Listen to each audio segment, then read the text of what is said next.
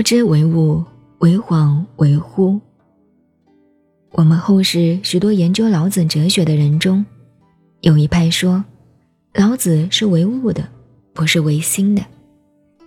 因为在老子的书中有好多处提到“物”字，这一点确实需要特别注意。在春秋时代，并没有所谓唯心唯物的理论。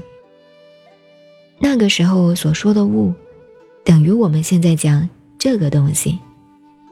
这在古代诸子百家中可以引出很多的证据。我们现在的常用语“你这个东西”或者是什么东西，假使五百年或者一千年后的人来考证这句话，也许会觉得十九世纪到二十世纪的中国人语言真麻烦。东西是什么？东是东边，西是西边。两个方向怎么能够合拢成一个名词呢？例如，我们现在有些人喜欢骂别人：“你是什么东西？”我觉得这话骂得很好，因为我自己再怎么找也找不到自己是个什么东西。我是个人，并不是什么东西。然而这一代的语言，“东西”两个字。合拢来就是一个观念，这个观念很难下注解。物可以叫东西，人也可以叫东西。古人讲物，也同样是这种意思，并不限制确定只是表达物质。时隔两千多年的后人不明此理，糊里糊涂把物当成唯物之物。一眼现代人的文字观念全是古人的文字观念，这不是很严重的拿鸡毛当令箭吗？比如，庄子说他的话，十之八九为寓言。寓言一词最早是出于庄子。近代日本翻译西方文化，将那些幻想假托的故事，便借用寓言一词来代表。结果现在年轻人不懂，以为寓言就是文学家凭空幻想所创作出来的东西，比如《伊索寓言》一样。反而是庄子所说的寓言都虚假靠不住，这岂不是颠倒是非、阴差阳错了吗？老子讲物，千万不能当唯物的误解。老子所说的物。用现代名词来说，便是这个东西的意思。东西就是东西，是勉强指成某一种事物，再进一步讲不出一个所以然的代名词。这等于佛家说有一个不可思议的自信光明，西方人崇高无比的上帝。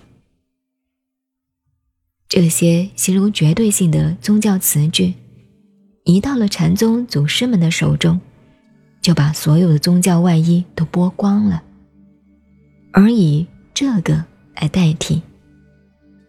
这个是哪个？哪个是这个？这个又是什么东西？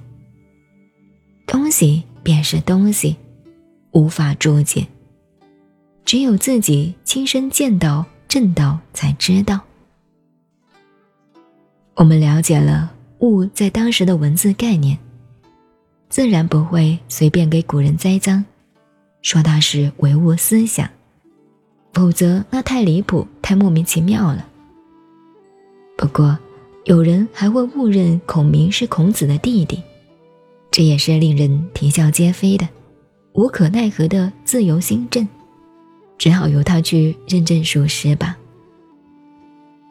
至于说“道之为物，为恍为惚”，这其中牵涉到中国文字问题，更是复杂。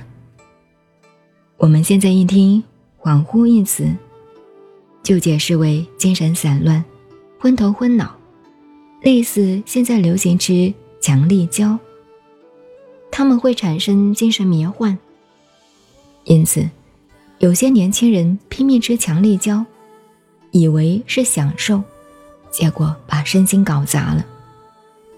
其实忽黄是指心性光明的境界。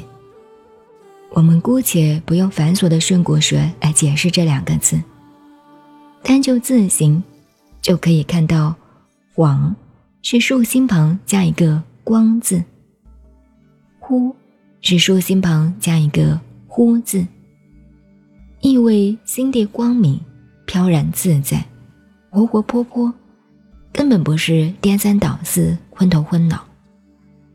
如果修道的结果像喝醉酒一样，迷迷糊糊，东倒西歪，需要好几个人扶着，才叫做恍兮惚兮。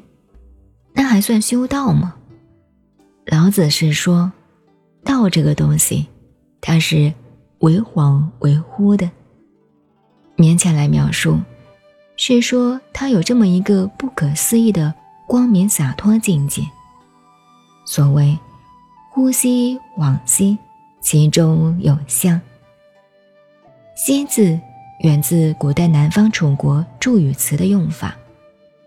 楚国文化遍布长江南北，自成一个系统。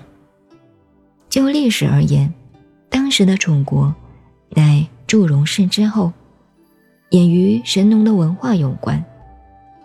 孔子的文章章法是属齐鲁文化的传承。具有北方朴实敦厚的气质。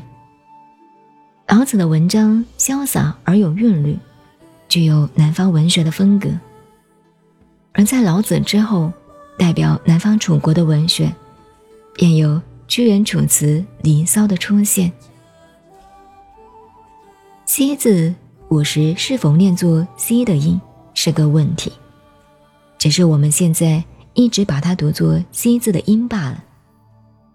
严格而言，古代“蝎”字不念西音，其性质类似现在唱歌常用的“啊”字或者“哑”字，讲不出一个具体的含义来。有人主张，此字应该以闽南音或者客家音的“爱”拉长声调而唱。